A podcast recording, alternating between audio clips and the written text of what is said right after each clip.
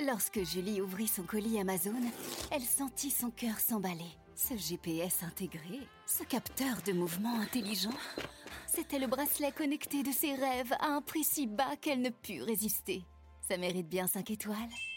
Des super produits et des super prix, découvrez nos super offres dès maintenant sur Amazon. Radio Classique présente Des histoires en musique avec Elodie Fondacci.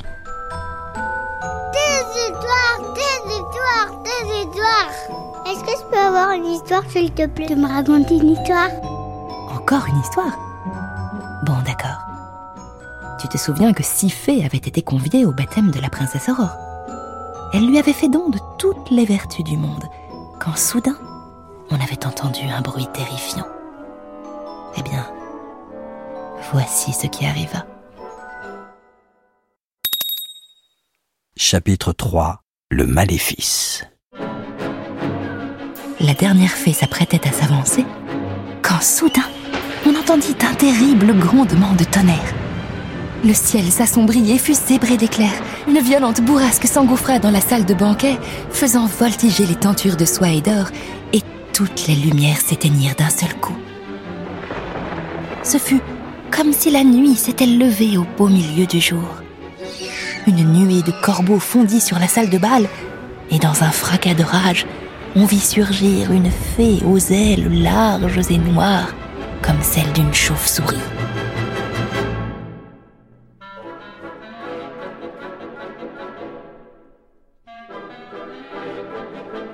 C'était une vieille fée maléfique que nul n'avait songé à convier parce qu'il y avait plus de 50 ans qu'on ne l'avait pas vue et qu'on la croyait morte. Alors, Majesté, on oublie la politesse. Je suis vexée, sachez-le, de ne pas avoir reçu d'invitation. Eh bien, puisque je suis là, je ne serai pas ingrate. Je vais moi aussi me pencher sur le berceau de cet enfant.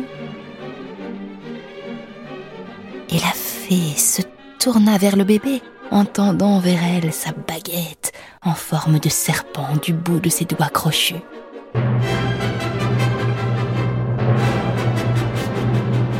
Princesse Aurore, tu seras en effet parée de toutes les grâces, oui, et chacun t'aimera.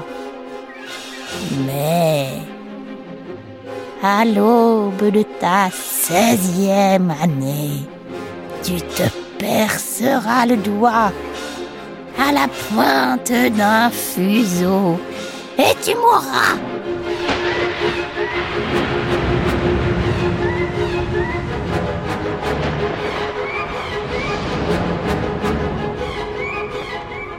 La fée éclata d'un rire sardonique et disparut dans une étrange lueur, laissant les invités pétrifiés.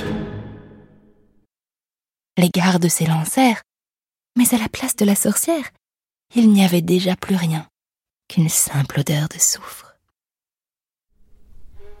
Alors, la fée Lila, la plus petite des fées, celle qui n'avait pas encore parlé, s'avança et s'agenouilla devant la reine en larmes. Majesté, dit la fée doucement. Séchez vos larmes.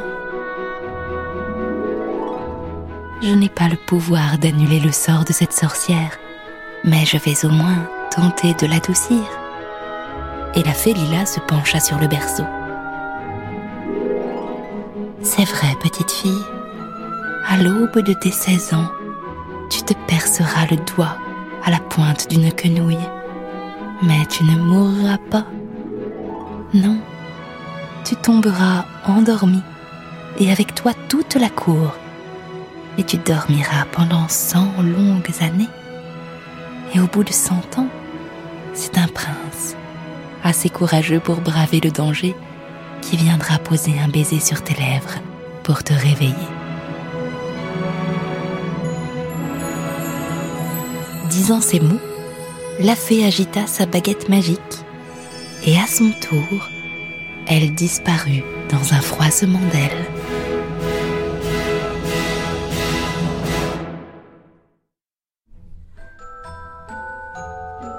Tu veux connaître la suite de l'histoire? Je te la raconterai plus tard, c'est promis. À bientôt.